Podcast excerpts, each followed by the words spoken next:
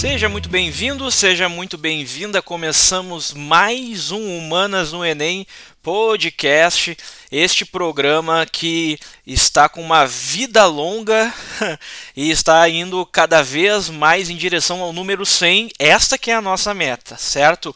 Eu sou o Evandro Machado, conhecido nas redes sociais como arroba Humano das Humanas e aqui do meu lado esquerdo está a barba ruiva mais linda da podosfera, a Vicente Schneider. E aí, Vicentão? E aí, galera, aqui do lado esquerdo, nas redes estou arroba vicente.schneider e vamos lá para mais um episódio do nosso Humanas no Enem. Muito bem, do meu outro lado esquerdo, como já é de costume, arroba Rodrigo Fuser. E aí, Fuser? Tudo bom, meu querido? Boa, boa noite, boa tarde, bom dia para a galera que está aí nos escutando, seja daqui do Brasil, seja nos Estados Unidos, né, na Alemanha, a gente estava vendo, conferindo de onde é que o pessoal está escutando a gente, né? Do, do outro lado do Atlântico. Um, um abraço da turma daqui de, é, dessa região fria do, do Brasil. Exatamente, né? Para quem acha que é zoação, não, nós estamos virando cada vez mais um programa internacional e eu chego, me dá vontade de chorar quando eu falo isso, né? Mas é sempre bom deixar aquele recado, né, para todo mundo que está ouvindo, compartilhe as nossas ideias, espalhe a palavra destes três jovens historiadores aqui que querem só fazer é, uma, um bom bate-papo para falar de temas importantes. Né? Então, marca a gente no Instagram, nos nossos arrobas, logo logo a gente vai ter né, gente, um, no, um novo Instagram só do programa também. Isso aí tá também na, na, na programação para um futuro próximo. Então é importante que todo mundo nos ajude também a divulgar, né? Porque essa é a forma que nós temos de conseguir atingir novos públicos. Bom, gente, hoje a gente pensou uh, em discutir um tema atual e que, bom, nos últimos, vamos dizer assim, nos últimos 300, não, muitos anos é um tema atual, né? A gente vai discutir as origens de uma palavra que é, muita gente conhece, mas talvez alguns de nós não tenhamos muito bem o conhecimento de como surgiu, como se dá, quais são as características essenciais, e a gente vai tentar responder à pergunta: como nascem as democracias? E aí, nesse começo de conversa, acho que a gente já pode abrir, né, no modo freestyle aqui, né, para a gente discutir como é que esse termo passa a existir, né? É, esse é um termo lá da Grécia antiga, na verdade, né? Mas como é que ele acaba chegando no Brasil 2020 e, e quais são as, as, as fases pelas quais ele passa, ou enfim, por onde a gente pode começar falando aí de democracia, Vicente? Eu acho que, seguindo os conselhos de Jack, vamos por parte, né? Uma piada horrível. É, essa é... piada tu revelou a idade agora, desculpa aí. É, cara, democratos, né? Poder do povo, né? Ou governo do povo, lá na Grécia Antiga, na Antiguidade Ocidental.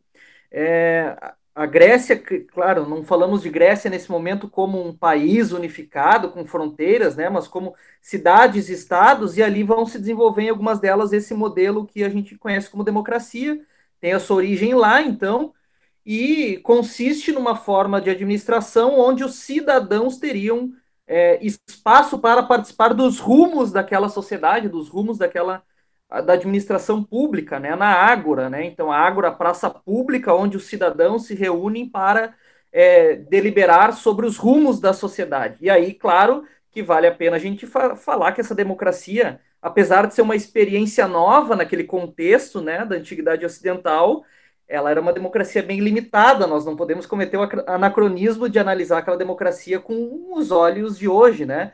né? Com os valores de hoje, né? Com a compreensão de democracia que a gente tem hoje. Então, era uma democracia restrita a um pequeno grupo de atenienses, é, homens, né? Maiores de idade. Então, ela não permitia a participação de mulheres, de estrangeiros, de escravos, né? Uma democracia bem limitada, mas mesmo assim era comparado com as outras formas de governo naquele contexto, era um modelo que é, se baseava na participação do cidadão, né?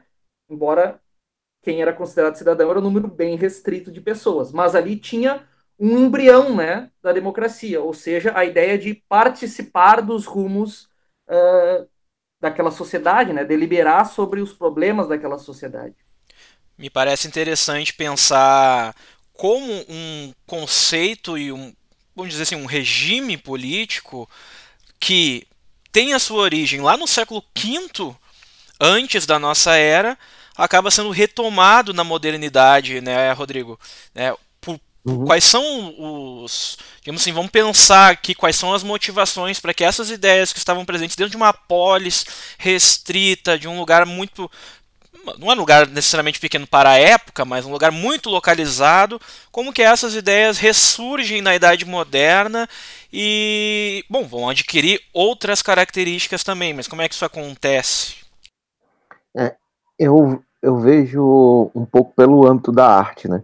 É, por um bom tempo dei aula de História da Arte e um dos debates que é, eu colocava para os alunos é que a gente tem essa construção de uma linha bem, bem tradicional, né, do, da história antiga, da história média, história moderna, história contemporânea, né, é, e há uma perspectiva do início da modernidade que ah, os, os pensadores, tanto do, dos movimentos é, filosóficos, dos movimentos artísticos, eles estavam numa busca de um, um, um novo início, uma nova transformação, e eles se veem como modernos perante ao que se passou, então ele vai buscar esses, esses conceitos antigos, daí chamar é, o período da Grécia e da Roma como um período clássico.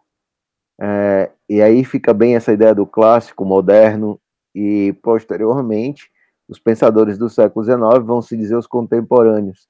É, aí meus alunos me perguntavam, mas professor, e a Idade Média? Aí, ué, são mil anos, né? São mil anos que você não pode esconder. Então, como está entre o clássico e o moderno, a gente vai chamar do período do meio, né? É, o problema é que são mil anos. Em mil anos acontece muita coisa, não é, não é uma historinha. É, mas é, os problemas enfrentados por esses modernos, eles não estão relacionados aos problemas do período clássico e sim ao que veio das transformações do período feudal e da, da formação dos estados absolutos, que é esse princípio do, da modernidade. Então, é, as políticas, as estruturas de poder e a economia, ela começa a esmagar a população que passa a ter uma certa consciência é, de, dessa, dessa exploração dos setores e começa a se pensar como não ser tomado por esses reis. E aí vai surgir vários pensadores que vão começar o que é essa formação do Estado, quem, quem é esse rei, qual é esse poder. É, e é, é, um campo bem longe, a gente podia passar um bom tempo debatendo isso, que é, vai ser um campo, por exemplo, do direito, tem um, é, um livro muito legal que é Os Dois Corpos do Rei, do Ernest Kovarovsky, que ele mostra a, essa dualidade de como é que se constitui o direito do rei e o direito do povo, como é que o corpo do rei pode ser um corpo divino e como também é um corpo humano. E esses debates estavam abertos é, nesse período da modernidade, o que vai permitir é, surgir pessoas como que a gente vai discutir um pouco hoje, como é, Hobbes, Locke, Locke Smith, que vão começar a pautar é, esse debate da formação desse novo Estado, que a gente vai chamar hoje de um Estado democrático, né? Que é na verdade uma coisa bem diferente, inclusive quando a gente fala que a democracia moderna é diferente da democracia antiga, também muito por conta que o Estado moderno é diferente da forma de administração pública que se tinha na antiguidade, né? Muitas vezes a gente, ah, por exemplo, traduz a palavra polis né, que, que, são aquelas cidades independentes lá do mundo antigo grego, a gente traduz ela como cidade-estado. Eu, por exemplo, e, enfim, falo isso porque concordo com muitos autores que falam que não sei se Estado é a palavra mais correta para se tratar daquele espaço, né? Porque há uma relação entre o público e o privado, há uma relação da administração pública que se dá numa outra esfera, né? Mas de qualquer forma, dentro dessa modernidade, nesse novo Estado moderno que vai surgir vamos dizer que vai começar a surgir no, no, no século XV, né? Vamos colocar não sei se a gente poderia colocar em outra, uma outra datação, mas eu acho que é um século que é importante porque já começa a moldar bem a, a figura, a centralização do poder, a organização é, pública ao redor de uma determinada de um determinado núcleo é, administrativo, né? E esse, todas essas noções, elas estão surgindo junto a uma ideia de indivíduo que também está aparecendo, né? Uma ideia de indivíduo que também não era presente na Idade Média, também não era presente na Idade Antiga e que começa a mostrar que a, a pessoa em si, ela ela comunga de ideais com a sociedade, com o restante da sociedade, mas ela também tem interesses privados. E aí nesse sentido a gente vai ter vários autores que vão começar a, a debater, sobretudo no século XV, XVI, né, que, bom, se eu tenho interesses privados, é preciso que esse Estado que está se moldando traga também para mim, é, enfim, benesses privadas. Né? Então a gente vai ter lá um pensador que é muito famoso é, ao elaborar essa noção de é, o que é meu, né, ao elaborar essa noção de propriedade, que é o John Locke. Né? O Locke é um cara que tu citou, né, Rodrigo? O Locke é um cara que, uhum. quando ele começa a, a, a, dialogar com essas noções, com essas categorias de público, privado, coletivo, propriedade, ele está dizendo que existem é, certos direitos do, destes indivíduos né, que são in, inalienáveis e que o Estado deve proteger esses indivíduos.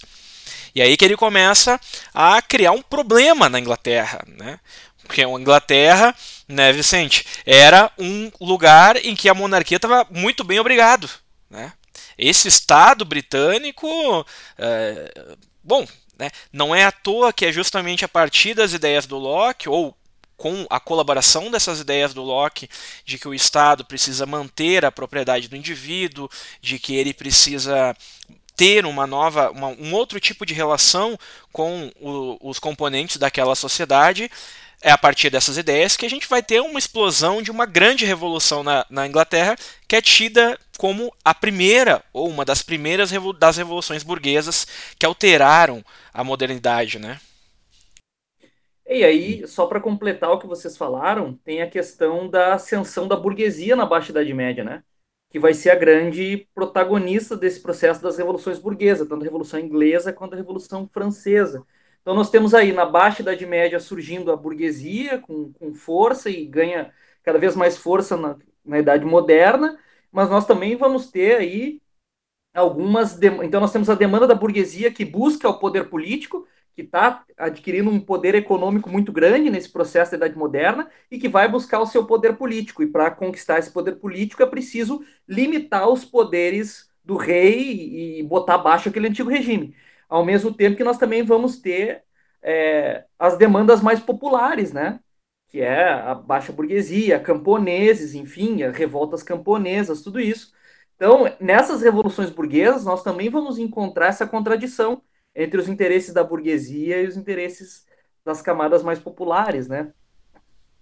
E que, claro, vai ser depois o, a luta entre esse, esses, essas duas classes que vão ocorrer no processo democrático, né? Também depois da democracia consolidada. Uhum. As democracias contemporâneas mais consolidadas, né? Uhum.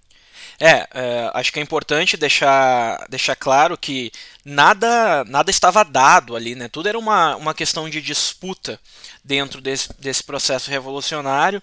E antes a gente comentava em off, né, Rodrigo? Do, a gente sempre fala de democracia moderna, ideais da democracia moderna estavam presentes lá na Revolução Francesa.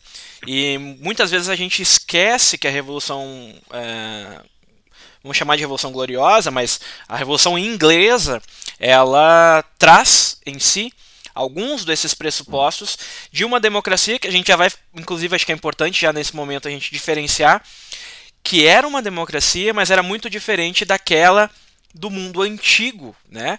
Porque, porque uh, o Vicente, eu acho que explicou bem assim essa uh, as características centrais do mundo antigo, que são a, a o voto de a não existência do voto, né? No mundo antigo, na democracia antiga, não existia um intermediário entre a organização pública e o cidadão. O cidadão era a própria democracia, né? Então a reunião na Ágora, a, o, vo, o voto por melhorias na, na, na polis, tudo era feito direto pelo cidadão. Nessa democracia que vai nascer agora na modernidade, é, e muito uh, fruto do pensamento do Locke, inclusive, né, a gente vai estabelecer um indivíduo ali que vai me representar. Né? Então, essa democracia representativa que surge não é à toa que ela é chamada de democracia liberal, né? porque ela vai trazer junto esses ideais da burguesia e que já estavam, de alguma forma, presentes lá na, na Revolução Britânica. Mas a pergunta que eu te faço, Rodrigo, é: por que, que a gente sempre foca na Revolução Francesa e esquece da Revolução Britânica muitas vezes? É, eu vou, antes de responder essa tua pergunta, eu vou dar só mais um adendo, que eu acho que assim, é importante, que a gente esqueceu de citar o Hobbes, como o, é, o pensador do, do Leviatã, o Estado como um, um grande dragão poderoso. E ele dá a primeira é, pincelada do que seria essa ideia de um contrato social, que o, ele vê o homem é, só se preocupando com a vida. Então, o homem mais forte vai é, conseguir vencer os mais fracos, como se o homem fosse o lobo do seu próprio homem. É, então, ele acredita que é, o homem deve aceitar que exista um Estado forte para poder que ele deixe é, que esse Estado consiga criar essa relação de equilíbrio. Então, é, as primeiras nuances de, dessa ideia do contrato social, que posteriormente a gente vai ver esse contrato muito mais liberalista e muito mais aceito pelas virtudes do contratualismo do Locke. É, então, só que o que a gente, voltando para a tua pergunta, só que esse debate é um debate da Inglaterra, é um debate interno inglês, é, diferente da Revolução Francesa, que aí eu até estava dizendo em off, né, anterior para vocês, que uma das coisas que assim, a gente se acostumou a ver na historiografia contemporânea é que a Inglaterra era grande potência, maravilhosa potência, mas essa potência ela só se constrói na segunda metade do século XIX.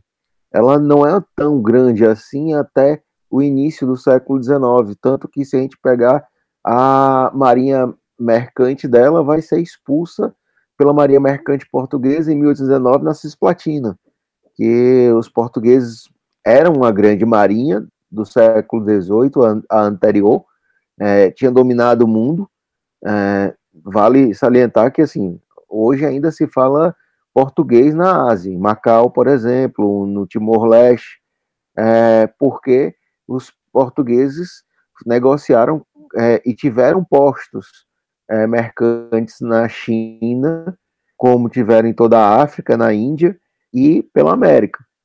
Então, assim, é, a Inglaterra ela faz o seu processo revolucionário, se estrutura como Estado ao longo do século XVIII e vai começar a assumir seu papel de, é, de liderança internacional ao longo do século XIX.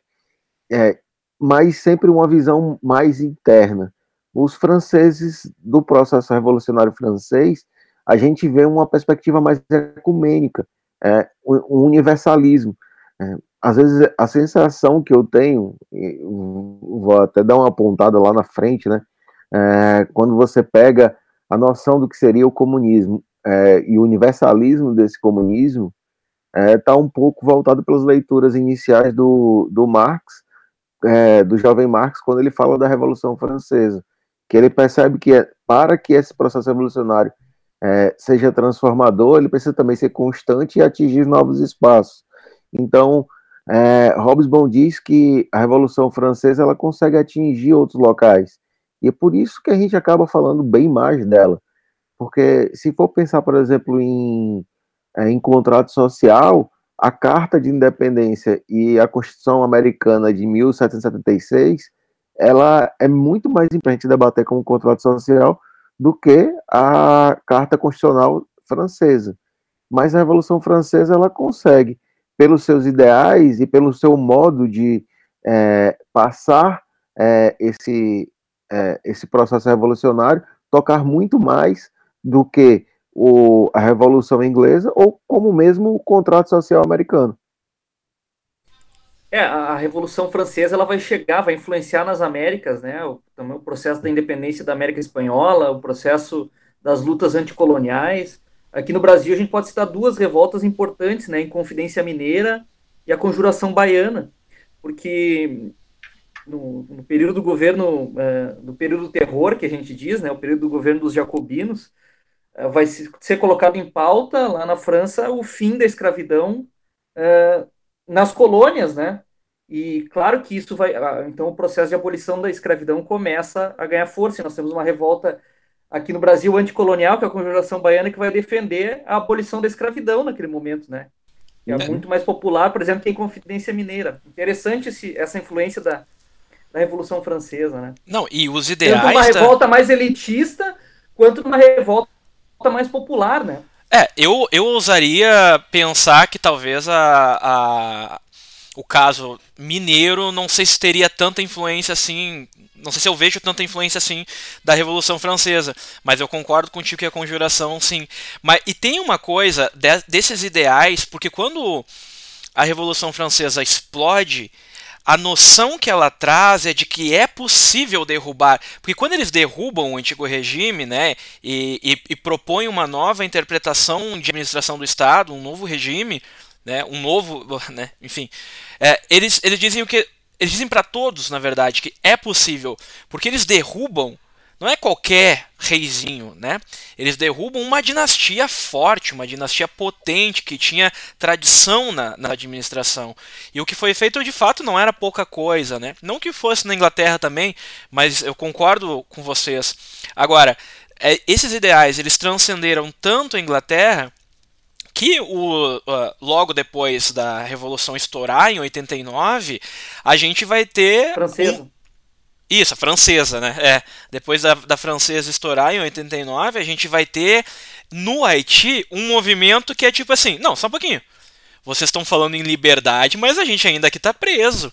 Né? Então, a, revol a revolta, o haitianismo, né? que uh, ronda depois toda a América, aquele medo de, de, de, de um, uma, uh, uma exigência de liberdade dos escravizados na América, tanto espanhola quanto portuguesa, ou enfim, de outra uh, outro tipo de colonização, mas é essas revoltas que começam a acontecer no Haiti, que resultam na libertação da escravidão e na, na descolonização do Haiti, ela é fruto justamente de levar a ideia de liberdade ao pé da letra, né, e que emana justamente dessa, dessa noção de que, bom, a liberdade não está só na França, o mundo inteiro deve ser livre, né? A liberdade, igualdade e fraternidade é um lema para todos.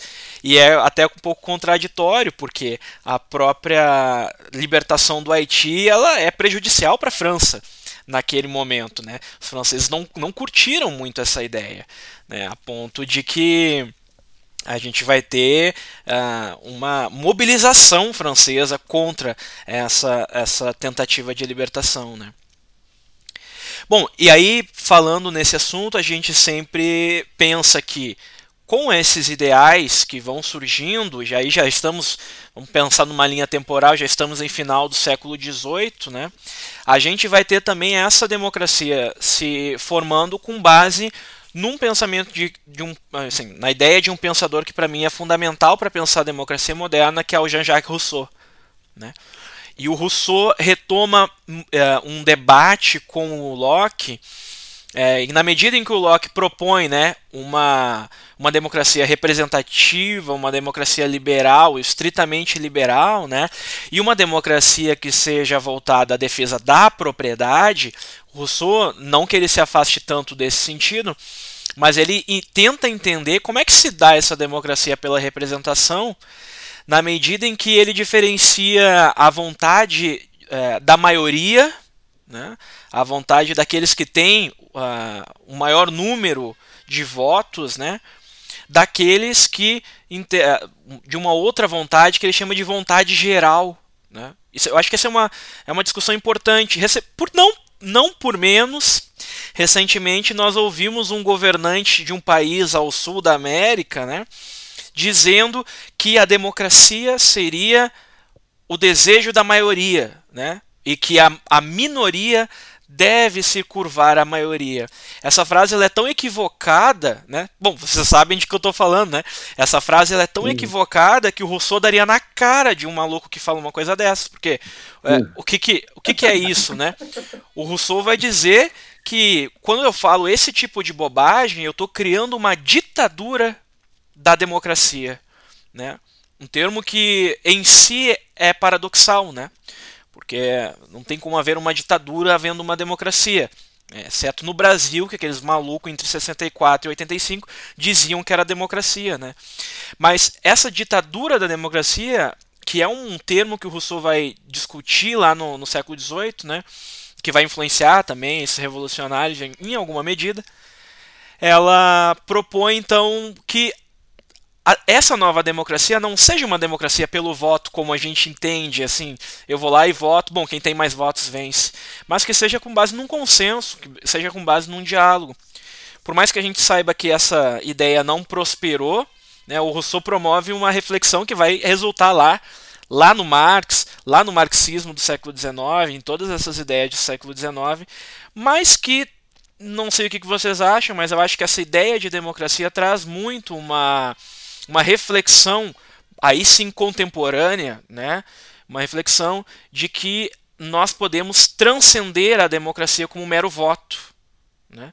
A democracia é. pode ser entendida como uh, um debate público. Né? Foi mal. Vai lá. O que, que tu acha, Vicente? É...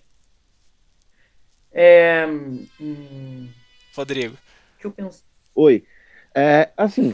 Quando, Depois quando corta fala... essa parte, né? Não, eu não vou cortar nada porque. Tô...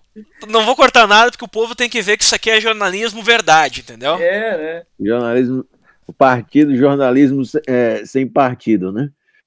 É, já diria um aí. Eu acho muito engraçado esse termo. É. Jornalismo sem partido pode, mas escola sem partido não pode. É, é. é brincadeiras à parte, assim, é, eu acho que Rousseau está muito presente ainda hoje. Quando você olha, é, a gente não quer que Rousseau esteja presente, talvez, porque a gente quer um, uma pureza das ideias que só a minha ideia se faça é, agradável. É, eu não sou a favor de nenhum partido político, eu não gosto particularmente. Eu sou porque a fidelidade partidária, para mim, é muito dolorosa. Quando é, os modelos é, de partido, eles trabalham muito do tipo, ah, a maioria aqui decidiu votar assim, então o partido vai votar dessa forma. É, e eu até entendo, já que o partido é um, um, um membro, é uma estrutura ideológica que está ali para representar o interesse ideológico de um grupo, determinado grupo, se a gente pensar isso de forma bem teórica. Mas se você olhar a construção de um, de um Congresso, de uma Câmara dos Deputados ou um Senado, Senado nem tanto, que já eh, seria um outro, um outro debate, mas quando você pensa ali na Câmara dos Deputados Federais, ah, os debates é do tipo, ó, beleza, é, fulano venceu, mas os, é, esse grupo que não está presente, ele também tem que fazer parte das mesas diretoras, tem que fazer parte das comissões não pode haver dentro de uma comissão, por exemplo, Comissão de Direitos Humanos, só um partido, só uma ideologia. Ele tem que ser montado com vários pensamentos diferenciados. Para quê? É, o Congresso represente exatamente isso, essa, essa simbologia da, da, do, da grande população, é, de todos, todos os aspectos. É, a gente precisa ver o discurso de ambos, porque aí a gente vai buscar, sim, um, uma compreensão de um pensamento em equidade, onde as pessoas tenham é, as suas representatividades.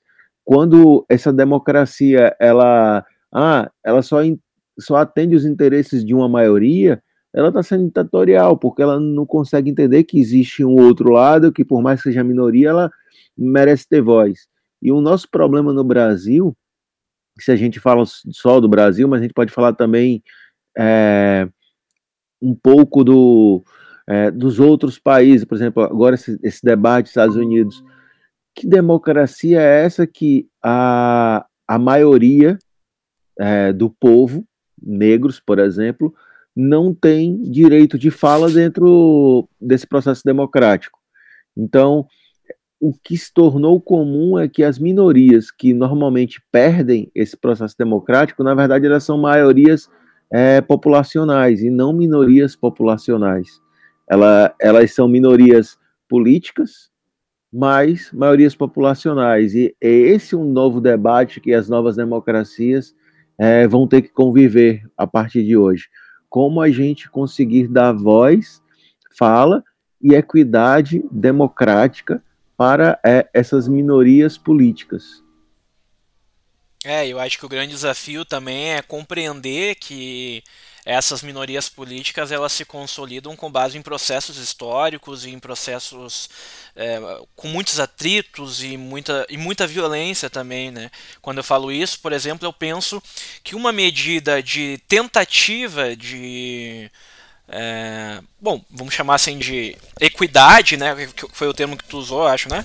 É, uma tentativa de equidade, que é a legislação que implementa cotas é, para universidades e para concursos públicos, então cotas no caso brasileiro, né, é, importantes como cotas para é, para raça, mas também cotas para gênero em determinados espaços, né?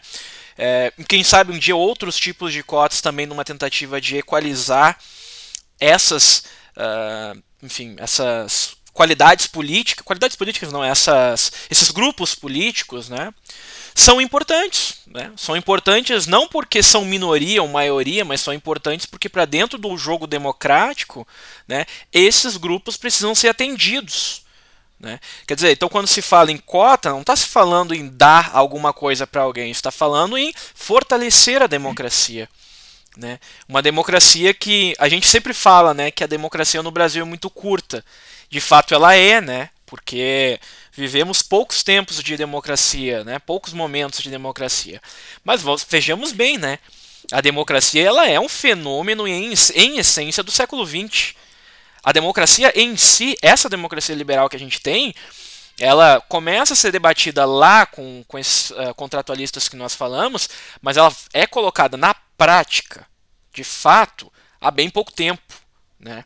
Quer dizer, é depois da Segunda Guerra que nós recuperamos essas ideias de democracia e começamos a colocar em prática. Né? É com a queda dos impérios lá do final da Primeira Guerra que a democracia começa a se estruturar. Né? Então, a, democracia em si é, ela é jovem, né? Eu acho que a gente podia debater um pouco também sobre esse caráter uh, da democracia como novidade e de uma coisa que sejamos claros, né? Uh, nunca foi posta em prática conforme a teoria pedia. Né? Aquelas ideias teóricas da democracia como um, um bem supremo nunca foi colocado tão em prática assim. Vicente? É, Queria só fazer um, um breve resumo aqui da, da, é, da, Revolução Francesa, né? Com a Declaração dos Direitos do Homem e do Cidadão, que vai ser declarado lá na, na Revolução Francesa, a gente vai ver a, a, a, presença, a influência ali do, de alguns pensadores iluministas que a gente já citou aqui. Então tem a ideia da, da, da, do direito à propriedade privada, do Locke, né? vai ter a ideia dos três poderes do Montesquieu, a ideia da liberdade de expressão do Voltaire, ter também esse princípio da vontade geral do Rousseau, que sim, o Rousseau fala de uma democracia mais participativa, fala de uma igualdade social, é, se choca um pouco com o Locke ali, né? É, mas é, também está presente as ideias do Rousseau ali, principalmente no processo revolucionário do governo jacobino, que inclusive decreta o voto universal naquele momento. A Constituição de 1791 cria uma monarquia constitucional e o voto censitário, o voto por renda. E depois é no governo dos jacobinos, no período do terror, que é decretado então o voto universal. Mas detalhe, esse voto universal era compreendido naquele momento como voto masculino universal. Não se falava aqui no voto feminino, por exemplo. E aí eu fui, estava catando aqui qual foi a primeira vez que o voto feminino é instituído. Nova Zelândia, em 1893. Errado.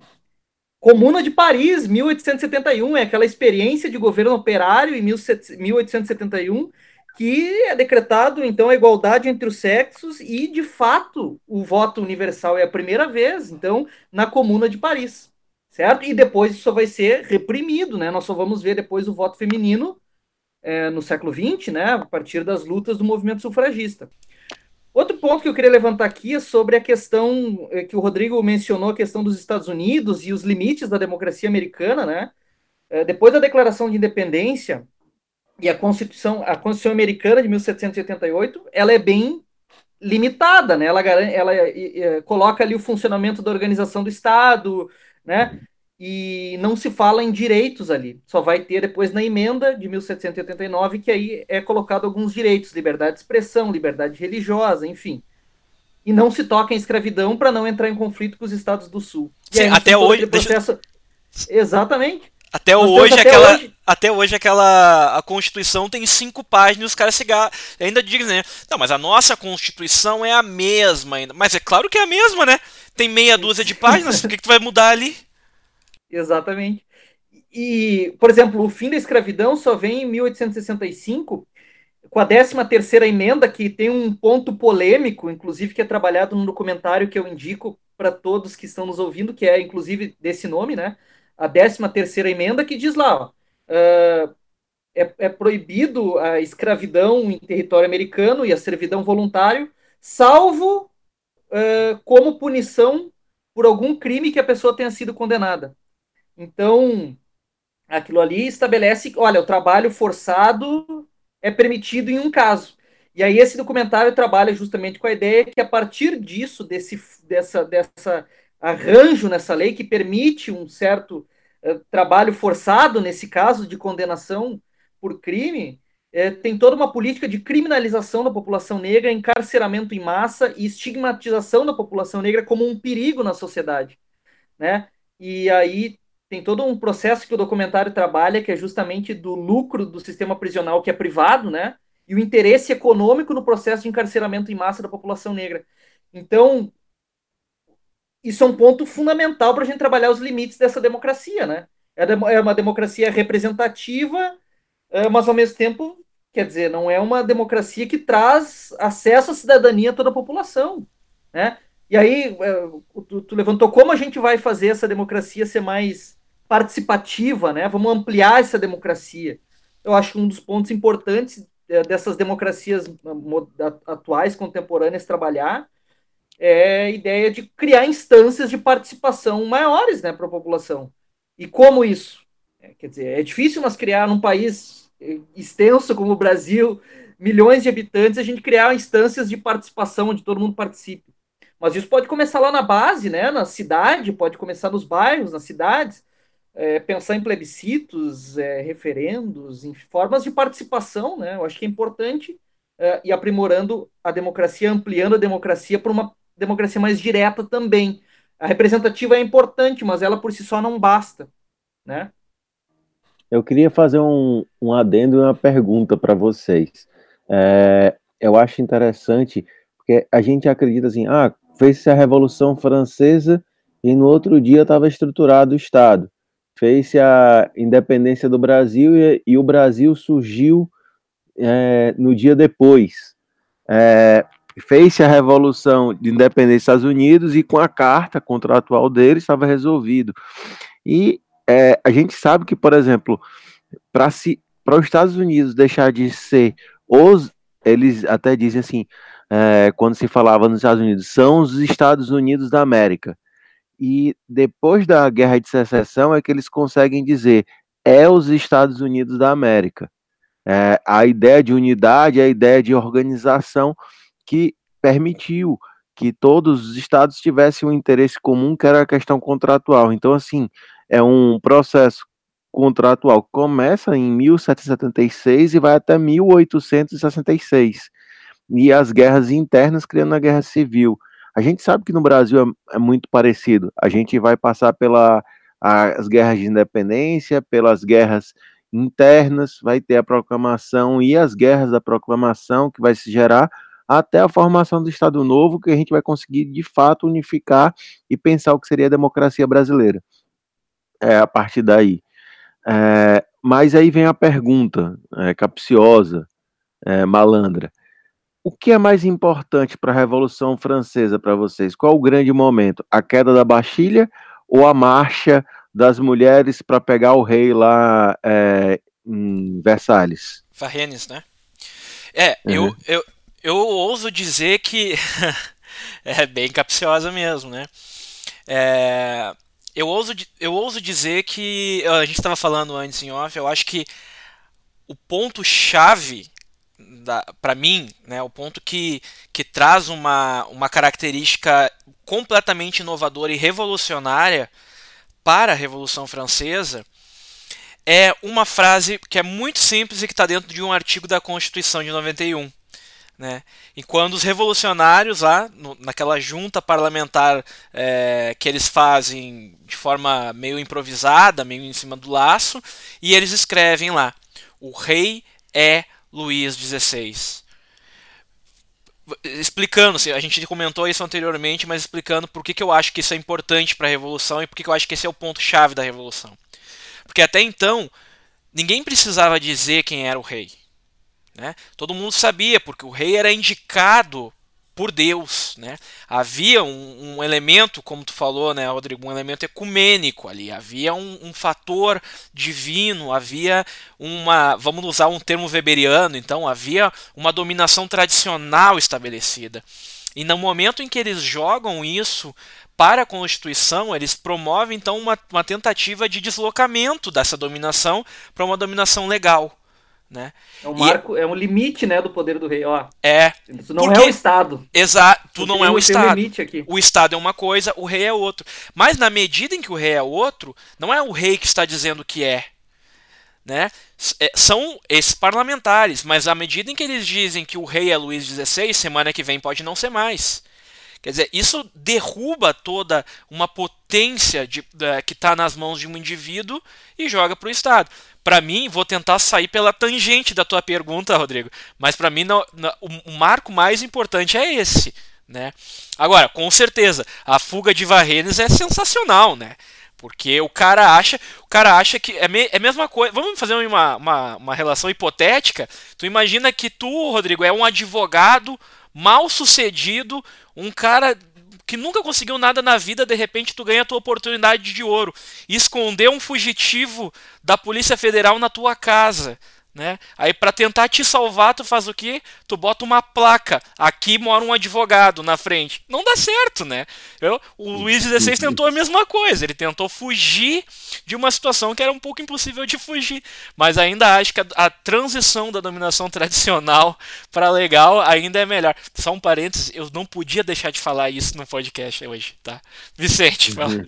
Eu acho que é importante esse ponto que o Ivan trocou, mas eu acho que é do caralho ver a, a, queda da Bastilha e o rei sendo guilhotinado. Então, eu acho que, na verdade, é um processo. acho que...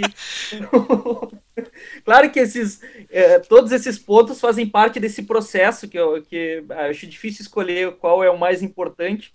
É, eu acho que o simbolismo da queda da Bastilha e do, do da, da, da, da da busca pelo rei lá para ser guilhotinado, eu acho que isso é muito forte, muito forte. Eu acho cômico essa não deixa de ser cômico, assim, ou, depois de 200 anos a gente vê é, esse momento como uma coisa engraçada, jocosa. Eu acho que na época não deveria ser nem um pouco engraçado. É. Mas você chegar, pô, cadê o cara que tá ferrando com a gente? Tá sendo o, maldoso aqui, é o rei. Ah, então vamos pegar o rei. Aí chega no, no trono dele, não, o rei não tá aqui não. Onde é que ele tá? Em Versalhes, vamos lá. Aí sai todo mundo marchando lá, pega o cara e sai arrastando, pô. Isso é fantástico. Inclusive, eu acho que é o Locke que fala, me corrijam se eu estiver errado, na ideia do tiranicídio, que era legítimo a população é, é combater os tiranos, inclusive nesse é, legitimando o processo da guilhotina, não? Não, ele é, ele diz que na medida em que o povo coloca, é que, claro, ele está discutindo esse, essa democracia mal, mal feita, né? Mal, vamos pensar essa democracia na medida em que é o povo que coloca o, o governante no poder, é o povo que tem a, a enfim, a, a, capacidade de tirar, a legitimidade para tirar ele. Inclusive, é uma frase que muito mau caráter usou para falar de impeachment, né? Como se fosse a mesma coisa. Como se o Locke, falando lá no século XVII, estivesse falando do impeachment de uma presidenta em 2016, né? Quer dizer, é uma tosqueira, mas, é, mas por que, que é diferente, né? Bom, em primeiro lugar que eu acho que a gente está falando de democracia, também é interessante falar desses rompimentos de democracia, né? Uh, mas eu acho que é diferente porque é, o, bom, o tipo de governante que existia no século XVII era, era, era outro, né? É, a forma com que o Locke estava falando era outra. Só que quando a gente transporta isso de modo totalmente anacrônico para o século XXI, o que, que a gente está propondo pensar? Que é legítimo da democracia retirar uh, alguém que foi colocado lá dentro de um determinado método. Né? Por exemplo, vamos pegar os números, né? O que a, a, a Dilma foi eleita com 54 milhões de votos. E aí, qual é o argumento, então, que meia dúzia de energúmeno usou? Bom, vamos tirar a Dilma porque tem duas milhões de pessoas na rua. Quer dizer, eu não sou muito bom em matemática, mas eu acho que 54 milhões ainda são mais do que 2 milhões, né? Quer dizer, pela mesma lógica do Locke de que nós podemos então ter uma democracia representativa e através dos números nós conseguimos então delimitar quem pode estar no poder e quem não está, Uh, essa, essa turma que defendeu o processo de impeachment, então agora, tentou retomar isso para dizer: não, mas então nós podemos retirar o, o, presidente. Se a gente seguir uma lógica liberal clássica, a gente poderia dizer que sim, podemos retirar o presidente, mas então a gente faz uma votação, faz um pleito para retirar esse presidente. Algo que não foi feito, algo que foi, enfim. Né? Mas, de qualquer forma, essa ideia de retirar o governante né, que foi colocado legitimamente, a minha é sempre muito preocupante, porque ela é sempre é, um processo de ruptura do, do, do, andamento do jogo democrático, né? independente do que se faça. Ah, mas então quer dizer que o Collor também foi um processo de ruptura? Foi, foi um processo de ruptura. Né? Se é legítimo ou não, é, é a política que vai dizer. Impeachment nunca é processo jurídico, é sempre processo político. Né? É, o, o, Rodrigo, é, inclusive, tem um, um argumento bem interessante quanto ao Collor que eu gosto, né? Que, uhum. né? Mas vai lá. É, é, é, porque é o seguinte: a gente está falando do caso da Dilma e do Collor. É, eles foram os mais é, constitucionalistas que tiveram. Pegaram a Constituição e seguiram a ferro e fogo. É, e o que a gente vê no Brasil pós 88 é que um governante ele não pode a Constituição, como ela está descrita. Porque se ele for seguir, ele vai de encontro aos interesses daqueles que é, estão no poder, as grandes elites. Por exemplo, na Constituição diz que é, o governante tem que dar casa, moradia, luz, tudo isso, é, todas as necessidades básicas para a população. Quando a Dilma faz o Minha Casa Minha Vida, ela vai de encontro aos interesses do, dos grandes construtores. Isso não é interessante. É, na Constituição dizia, na questão da reforma tributária, que o Collor podia é, pegar a poupança em determinados casos. Ele foi na Constituição, viu que podia fazer aquilo e fez.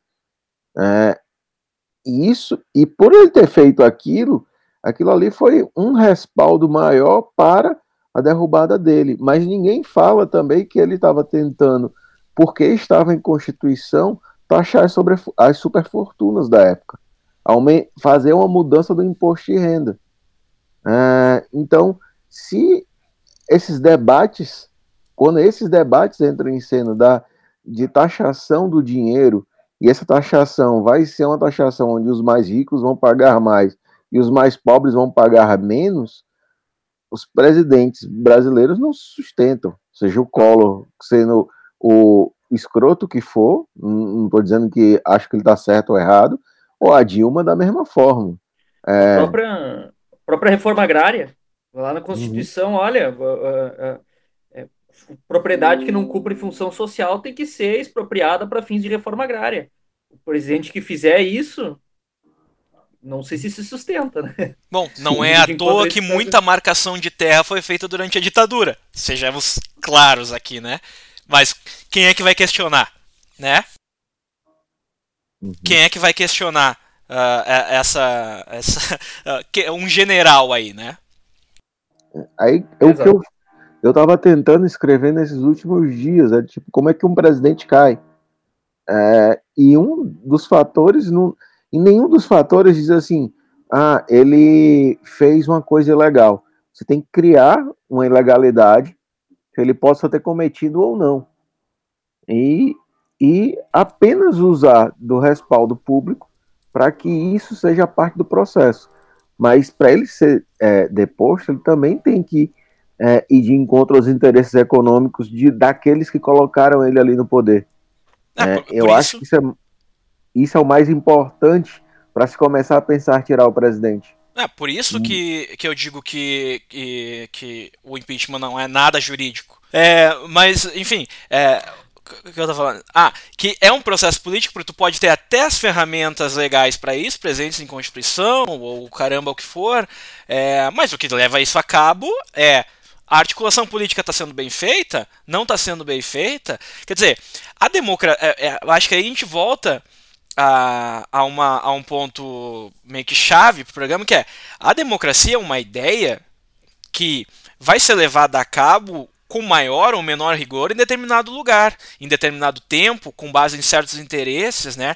Por isso que eu queria voltar um pouco naquela bola que o Vicente levantou, que era é, quando tu falou lá, Vicente, da 13 terceira emenda nos Estados Unidos, que tu tem um, um, um, nicho específico da população, negros e negras, pobres, periféricos, que não acessam a democracia da mesma forma como, como outros grupos brancos, da elite ou da classe média acessam. Né? E aí eu queria chamar atenção para uma, uma ideia de um, de um pensador contemporâneo, enfim, faleceu há pouco tempo, que é o Bauman, né? em que ele discute essa noção de democracia muito vinculada ao consumidor. Né? Ele, inclusive, é, debate, se é, traz ao debate uh, o encarceramento em massa como fruto de consumidores falhos. Né? Pessoas que não conseguem consumir, portanto, não têm como contribuir para o andamento do, do, para o giro do capital, né, para funcionamento da economia capitalista. E aí, por isso, então, só resta ao, ao Estado aprisionar esses corpos que não fazem nenhuma.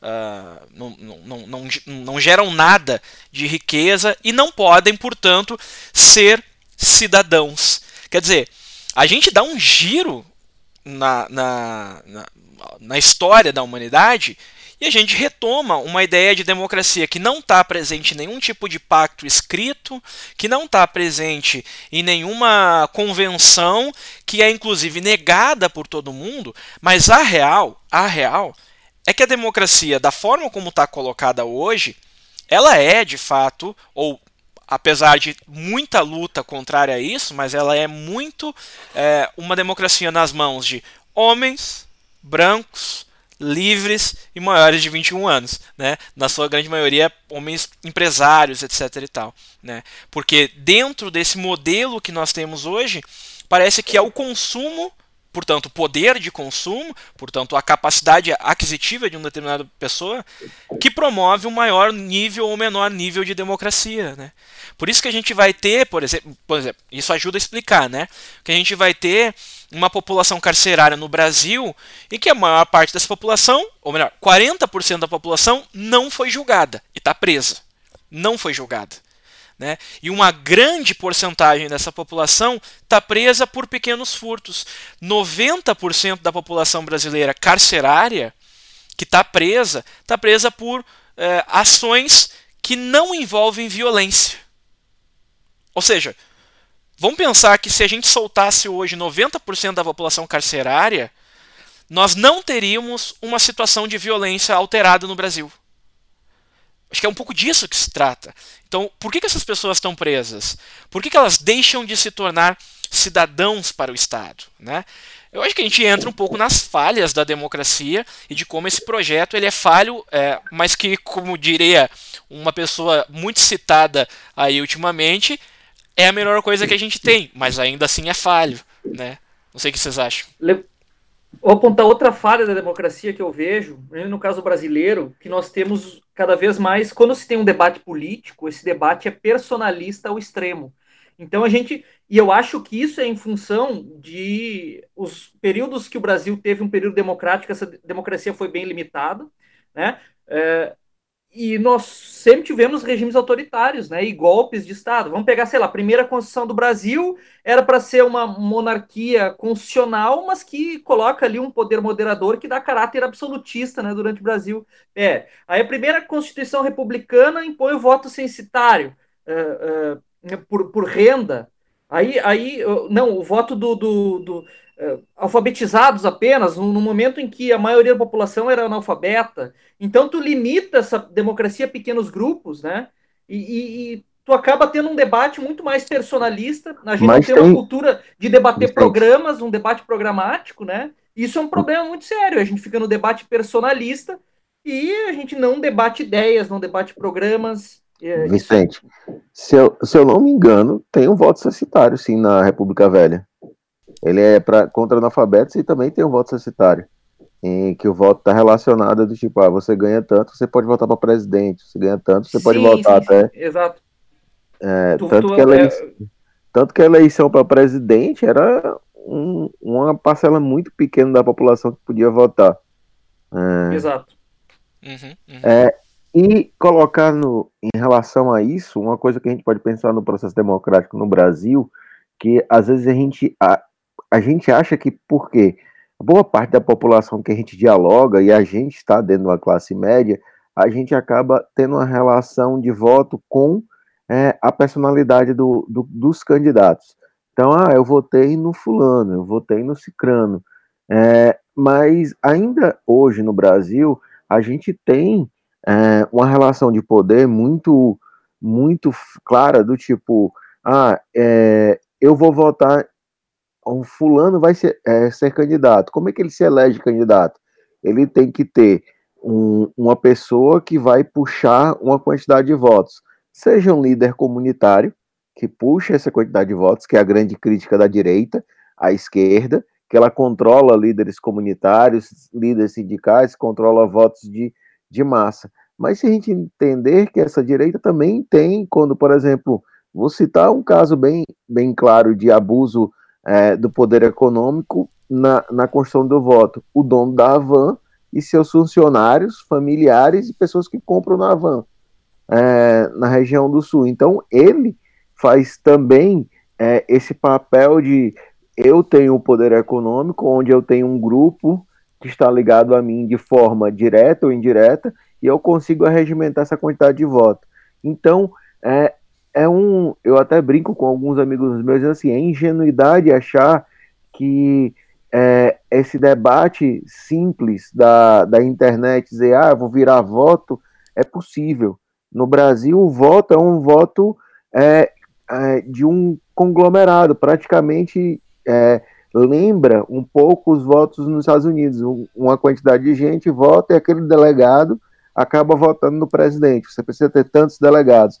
Aqui não, a gente tem determinados grupos que são conchavos, são os votos neopentecostais, são os votos dessas empresas como a Van, são os votos dos sindicatos, os votos é, do, dos líderes comunitários. Isso gera um grande bloco de votos e consegue fazer uma, uma eleição. É, existe, obviamente, que um, uma flutuação ali, provavelmente de uns 10 a 20%, que é de fato esse pessoal que vai de forma é, individualista, é, que consegue estar dentro dessa relação, mas isso é muito mais um grupo de classe média é, que consegue fugir dessa, dessa relação. Mas quando a gente vai para a grande massa populacional, essa população está votando em bloco. em um bloco de um líder comunitário, como citei, de, ou de um dono da van. Eu acho é, que. É, de... Eu acho que uma coisa que pode. Vai, não, vai lá, vai lá. É, então a democracia no, no Brasil ainda é um, uma, uma, democracia ligada a questões neopatrimoniais, patrimonialistas, clientelistas, coronelistas. É, todos, se a gente for buscar é, teoricamente como é que funcionam essas estruturas do voto, a gente vai observar que é possível identificar todas essas teorias sobre é, a formação de, um, de uma democracia. Não, eu fiquei pensando agora, enquanto estava falando, que a forma como nós encaminhamos, assim, nós enquanto sociedade, assim, internacionalmente, como nós encaminhamos a, a democracia, é muito ba baseada pela existência e coexistência de partidos, né? Tanto é que quando a ditadura aconteceu no Brasil, não a primeira, mas a, a, a de 64, quando ela aconteceu no Brasil, os caras tentaram manter né, uma ilusão de democracia porque mantiveram dois partidos ali em que como se aqueles partidos estivessem em disputa igual, né, como se fosse algo legítimo. Por quê? Porque a noção de democracia está muito vinculada a partido. Mas é, vou convidar vocês a pensar, assim, não é uma resposta concreta, não tenho nada fechado, mas eu estou pensando aqui que como a gente também parte de um histórico é, de uma de fraqueza partidária no Brasil, no sentido de que os partidos sempre foram muito distantes da população, com exceção de poucos, né, mas muito distantes ou tolhidos, né, como é o caso da ditadura varguista, a gente vai ter, na verdade, um crescimento de uma força partidária no Brasil, se eu não estiver errado, no, na segunda metade da década de 40, quando a gente tem aquela Constituição sendo elaborada em 46, com uma pluralidade partidária, Constituição essa que dura pouco, né? que talvez teria sido uma das melhores a, a serem colocadas, que é inclusive uma Constituição que dá fim à, à intolerância religiosa, dá fim não, que pretende dar fim à intolerância religiosa e racista no Brasil, né? Com várias Jorge Amado, medidas, né? Vale a pena ressaltar. Que é, de, né? Que é do, do Jorge Amado. Quer dizer, o que que é? Imaginem um país como o Brasil que sempre uh, pelo menos antes ainda da Guerra Fria, né? Mas desde a década de 20 convive com o medo do comunismo. E aí tu tem um deputado comunista que promove uma série de medidas ali na década de 40. Quer dizer, isso demonstra uma força da democracia e uma força da pluralidade de ideias. Mas isso é um período muito curto. Né? A, a relação que o cidadão brasileiro tem com o partido, em tese, é uma relação fraca. Mas ao mesmo tempo vão surgindo outras relações para tornar esse sujeito como parte de um grupo. Então, não é à toa que agora a gente tem a, a, o grupo do Zap sendo um, um aglomerador de ideias, não é por nada, né? É porque a gente tem outras estratégias que os cidadãos vão tomando para tentar se unificar, sendo que a sua relação com o partido é uma relação fraca. Não sei, estou pensando aqui alto com vocês. Não, é, isso. Eu, acho que os partidos eles acabam perdendo seu significado pelo essas características fisiológicas dos partidos hoje. Então, qual, vamos pegar assim, ó, qual é qual é o programa? E aí eu vou insisto na tecla da ausência dos programas partidários. A gente não debate programas, a gente debate exatamente o voto com base no interesse é, é, imediato, né? Então, o, os programas partidários perdem o sentido. E agora eu pergunto para ti, para vocês, qual é o programa do PP? Qual é o programa do PSD? Qual é o programa é, do PPS? Então, é vários partidos fisiológicos fechados neles mesmos, porque não há um debate interno saudável, são controlados por caciques, não tem um, não tem um debate de base, não tra, né? Então, isso é um problema muito sério. E aí se forma o quê? É, as bancadas que não são por programas em comum, mas por interesses econômicos. Vai ter a bancada do agrotóxico, vai ter a bancada evangélica, vai ter a bancada da mineração, vai ter a bancada do boi, a bancada da bala. Então, uh, se dá as articulações no Congresso com base em interesses uh, deputados. Então, o deputado do PSD fa pode fazer parte da bancada junto com o deputado do, do, sei lá, do PSL, E, e, e, e, os partidos não têm direção de atuação no Congresso, se dá por, por, por é, interesses imediatos, isso é um problema. Isso é um problema interno dos partidos. Uhum. Por quê? Porque nós não temos uma cultura de debater de base, de participação política, de debater programas. Aqui, né? Os é. partidos são fechados. Por quê? Porque nós temos essa cultura de democracia limitada, ditaduras, golpes de Estado. As democracias que ampliaram um pouco o acesso à cidadania foram períodos curtos. É uma série de problemas. Não, só antes, antes do, do Rodrigo falar, só porque eu lembrei de uma, um outro argumento para reforçar isso que a gente está falando, que é lá no início da República, e bom, o Rodrigo sabe melhor que eu que estudou é, os movimentos operários daquele período, mas é, os movimentos operários não se vinculavam, em sua grande maioria, com os comunistas. Né? A, a grande força do sindicalismo brasileiro é anarquista, tanto que a gente tem o anarco-sindicalismo como, como como potência do movimento sindical na Primeira República. Quer dizer, isso também é mais um indicativo. Há controvérsias. Uhum. É, chamaria sindicalismo revolucionário. Aquela foto tradicional da bandeira preta, é, na verdade aquela bandeira era vermelha, porque a foto é preto e branco. É, Gesiel de Paula, um professor da Unicamp, ele fez estudo, é, ele estuda fotografia e ele identificou. E a minha co-orientadora, ela estudou sobre sindicalismo revolucionário, onde os anarquistas, os comunistas, e até mesmo é, os fascistas estavam dentro desse debate, que o sindicato era um espaço de agregar todos os pensamentos políticos, por mais que fossem antagônicos, porque o debate primeiro era o trabalho. Aí, a partir daí, se debatia outras coisas. É, é bem interessante. É, depois eu pego a, o, o nome da. O nome dela é Edilene Toledo. Eu vou até colocar aqui rápido. É, se eu não me engano, o nome do livro dela, mais importante, é Sindicalismo Revolucionário, sobre travessias revolucionárias. É o livro mais importante dela. É, Travessias Revolucionárias, que conta a história do sindicalismo em São Paulo, é, ideias e militantes sindicalistas em São Paulo entre 1890 e 1945. É a, é a tese de doutorado dela. Sim, sim. Mas tu ia falar antes, eu acabei te cortando, Rodrigo. É, vai lá. É, ah, é, eu acho que hoje o partido político não é de fato o partido. Talvez o PCdoB, o PT, o PSDB é, sejam ainda resquícios de partido. É, o pessoal também. Mas, por exemplo, uma coisa que me assusta dentro desse processo é, por exemplo, Brasil 200 Empresarial. Eles financiar é, pensadores políticos que acabam se atrelando a vários partidos políticos. Como, por exemplo, é o caso, é, o cara está financiando gente do, do PSL, do PDT e do, de um outro partido. É, o caso, por exemplo, a Tabata Amaral. O é Renova uma... Brasil, não é? Renova. É, renova. Uhum. é, ela vem financiada os seus estudos, ok, de tudo de forma legítima, é, por esse grupo empresarial. Então, assim, o par, aquele é o partido dela. É, não, não é o PDT. É, ela ela está alinhada dentro de um pensamento ligado ao que ela construiu.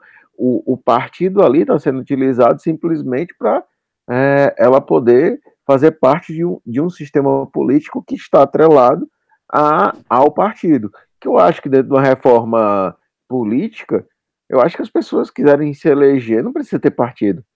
Se é para ser desse jeito, o partido perdeu o sentido.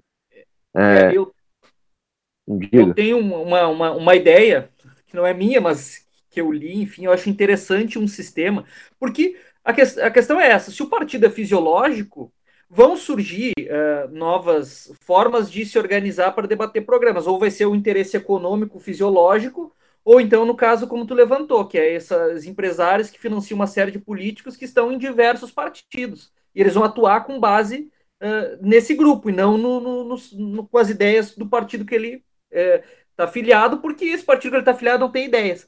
Então, isso é um problema. como nós podemos fazer? Eu acho que é aí que está o cerne que a reforma política tem que tocar. Como que nós vamos melhorar os partidos no Brasil no sentido de fazer os partidos terem um programa definido, debaterem ideias, uma democracia interna melhor. Como fazer isso? Tem uma ideia que é o seguinte: eleição uh, legislativa em dois turnos. Primeiro turno, tu vota no partido, e aí o partido apresenta um programa, pontos, ideias, reformas, e as pessoas fazem um debate programático. Olha, vou votar nesse partido porque ele tem uma ideia parecida com aquilo que eu penso. Ou eu gostei das ideias desse partido. Beleza. Os partidos fez tanto por cento de voto para eleger tantos deputados. Aí vamos para o segundo turno. No segundo turno tem que votar no candidato daquele partido que tu votou para representar as ideias que tu votou no início. Então tu obriga os partidos a ter um de uma democracia interna para formular um programa e debater um programa e ideias com a população. Eu acho que isso seria uma ideia muito boa. Se não me engano, isso é uh, uma ideia do Chile. Eu acho que o Chile adota isso nas eleições parlamentares. Um debate programático e depois um debate personalista. Porque aí eu acho que flui melhor esse, essa ideia da gente começar a participar mais da política, debater programas. Porque eu acho que uma das falhas da democracia é um debate muito personalista e pouco uh, pouca ideia, pouco programa, né? É, isso também é uma característica, não só, mas é uma característica muito potente para o Brasil, né? Então aí, aí eu te proponho uma, uma, uma provocação também, né? Porque eu acho que é um pouco contraditório a gente conseguir fazer isso dentro de um sistema viciado, digamos assim, né? Porque é, nos últimos anos, eu concordo muito com vocês, principalmente quando o, Fuser diz ali que nos últimos anos a gente tem uma, uma incidência muito grande de empresários comandando a política brasileira. E como é que a gente faz né, essa reforma política, sendo que hoje. Uh, os donos do poder, digamos assim, são justamente esses que não querem a reforma política.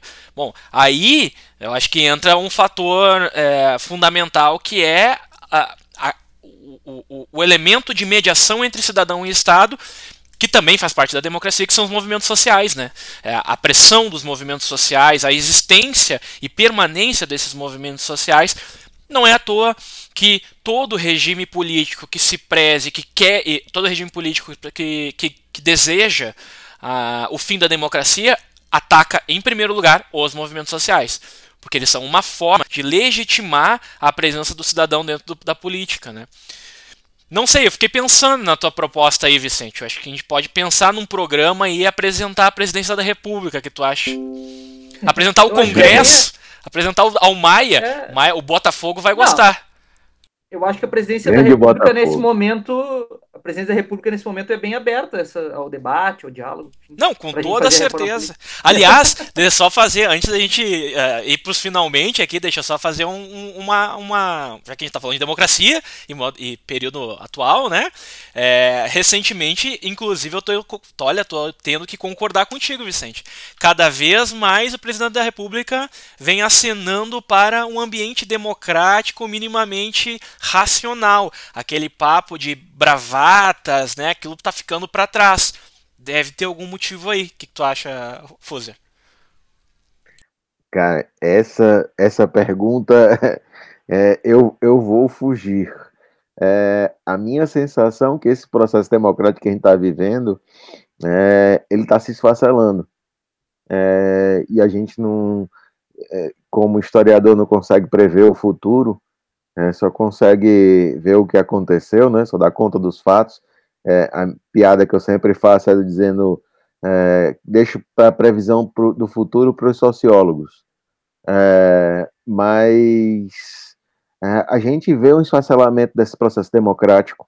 O sistema que nós temos, ele não, não dá conta das realidades regionais. É, as próprias realidades regionais constrói uma necessidade de, de uma reforma muito mais do que política, mas uma reforma tributária muito significativa, é, porque eu acho que o grande debate democrático não está mais nem no seio político, está no seio econômico. Então, sem a reforma tributária é, progressista, onde o que ganha mais paga mais e o que ganha menos paga menos, a gente não tem um processo democrático no Brasil. É, na hora que você fala em marco do, é, das reformas sanitárias, vamos fazer uma privatização da água. É, isso gera debates antidemocráticos, porque é o que eu estava te falando é, antes do Vicente chegar. Como é que eu vou privatizar a água para alguém do semiárido, que deve ganhar em torno ali de 500, 600 reais e gasta muita água quando está é, tá dentro do sistema de, normal de uma família. É, então, assim, você vai fazer com que ela pague 10% do, do que ela ganha com água, quando ela tinha a possibilidade de pegar no açude, pegar numa cisterna, trazer essa água em, e ela está é, em compotas. É, então, assim, é, esses debates são muito mais democráticos é, quando a gente está debatendo no Brasil. É, o sistema político ele já foi, já se mostrou falho. Ele não dá conta das regionalidades, ele não dá conta das minorias. Então a gente tem que começar para debater democracia dentro de um outro viés no Brasil. É, e o nosso querido presidente mostrou é, quão deficitário é o nosso processo democrático e as instituições que a gente vive. A gente está vivendo há pelo menos quatro anos é, um, um, debate de quem vai, vai ser dono do Brasil e o resto do povo está sofrendo há quatro anos. Não, sem e democracia. Tem, e, tem, e tem um fator aí de número que demonstra isso bem, né? Porque nós não temos uma maioria, é, vamos, vamos usar esse termo, né? A gente não tem uma maioria que elegeu o Bolsonaro. Né? Nós temos uma maioria que votou, dessa maioria que votou, é, é, elegeu uhum. o Bolsonaro. Mas a gente tem uma quantidade enorme de pessoas que não votaram e por algum motivo. Né? Não é à toa que essas pessoas não votaram. Vicente. Eu, eu acho que, enfim, isso não é uma particularidade do Brasil. A, crise da democracia, a crise dos partidos, eu acho que isso é um fenômeno mundial e que é decorrente do fracasso do modelo de globalização é, a partir dos anos 80 e 90 que é esse processo que aprofundou as desigualdades, financiarizou cada vez mais a economia, é, afastou o povo da, da política, né? É, retirou direitos, de, demonizou sindicatos, demonizou movimentos sociais. Esse modelo de globalização é, que aprofundou essas desigualdades e, e, e, limitou a democracia. E agora esse a população então desesperada nesse momento, não se vê mais representada por essas instituições. Ela não reconhece é, a importância das instituições, né? Então, é, quando ela não reconhece isso, ela tende a se rebelar. Então, é um momento de crise, a população tende a uh, ficar contra tudo que, isso que está aí. Então, é, só que aí que está o problema. Nesse momento, a sociedade ela pode se guiar por um ultraconservadorismo que a gente pode definir como neofascismo, que a gente debateu nos últimos programas. Quem não, quem não ouviu, corre lá ouvir. É, ou poderia se, se inclinar a uma, uma proposta mais progressista de, de, de é, aprofundar a democracia, mais direitos, enfim. É, então, nós estamos nesse, nesse problema, nessa encruzilhada histórica, né? E até aqui, a minha preocupação, e que a gente vem debatendo, é que quem está ganhando esse jogo aparentemente é as forças mais conservadoras que nesse momento de é, não reconhecimento das instituições, enfim, cria-se todo um ambiente de pós-verdades, teoria da conspiração, fake news para implantar o seu projeto autoritário, né? Que neofascista, enfim, que é o que a gente vem debatendo. Então, as falhas da democracia também cria esses monstros, né? Eu acho que é do Gramsci a frase, né? O novo mundo tarda em nascer, enquanto ele não nasce, surgem os monstros, né? Que é o conceito então, de crise é isso.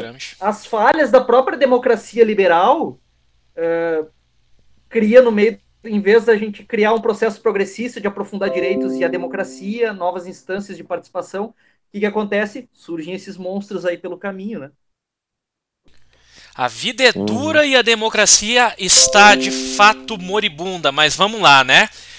Fuser, considerações finais aí. Dá um pinguinho de esperança para esse povo, pelo amor de Gramsci. é, eu não. Ultimamente, eu acho que a fadiga da pandemia tem me deixado um pouco triste. E assim, eu não consigo ver no horizonte um, um céu de brigadeiro ou uma praia para a gente se deitar, né? É, principalmente que está chegando o inverno, né? Winter's coming. É, é bem. Não, se, gente, se o Brasil o, Inter, fosse... o Inter está presa, desculpa. É, se, o, se o Sul fosse só o Brasil, né, a gente pode dizer que a gente está chegando a uma pandemia, um inverno e um esfacelamento da democracia. Fantástico. Tudo que se precisa para é, viver bem, né? É, é, eu acho que a gente vai ter um processo aqui nos próximos três meses que a gente vai ver uma mudança muito drástica nas estruturas. Não sei se para bom ou para ruim, mas a gente vai poder assi assistir. Agora, segundo Aristides Lobo, né, assistir tudo bestializado, é, de forma bestializada mesmo, feito bestas, vendo é, essa república ruir é, e se construir alguma coisa nova. Eu não tardo nos próximos três meses, quando junta tudo isso que está que tá vindo. É, a gente vai manter um, mais uma vez um governante que vai lutar para não cair, e essa vai ser a pauta do governo. Que ele vai passar talvez até o final do mandato dele lutando para não cair, negociando isso. E já faz quatro anos que a gente não tem um governo. E a gente vai, vai indo, né? Essa sensação dura e triste que eu consigo enxergar. Falta praia. Talvez no verão a gente consiga voltar à praia. É, é isso aí. Vicente, considerações finais. Então, a gente tá todo mundo confiando que tu vai trazer uma notícia boa para essas próximas semanas. Vai lá. Olha, eu achava que a notícia boa era a seguinte: lá quando teve o golpe de 2016 e o vampirão tomou o poder lá, eu dizia que, olha, a, a, polarização do Brasil só vai começar a acabar quando nós tivermos uma eleição legítima e tivermos um, um, um governo é, respaldado pela, pelas urnas, né? E aí vem aquela eleição de 2018, então, e que não resolveu nada, piorou ainda o processo do Brasil. É, então, é, só, eu só queria, antes de me despedir da galera, uh, a frase do Gramsci, só que eu, eu falei pela metade, ela é o seguinte: o mundo, quer dizer, o mundo, as velhas estruturas apodreceram e o novo tarda em nascer. E no meio, enquanto ele não, não nasce, surgem os monstros. Essa é. Galera, é...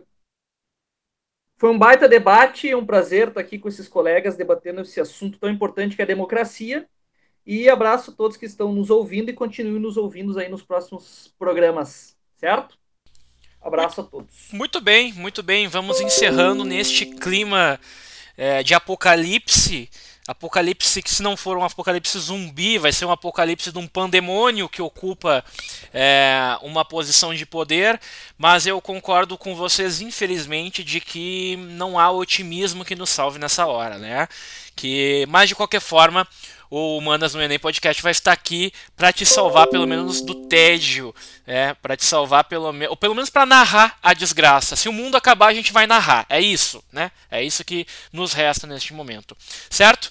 Mas nesse clima gostoso, a gente encerra o programa da semana. Nos vemos na semana que vem. Não esqueça de nos divulgar para quem tu quiser.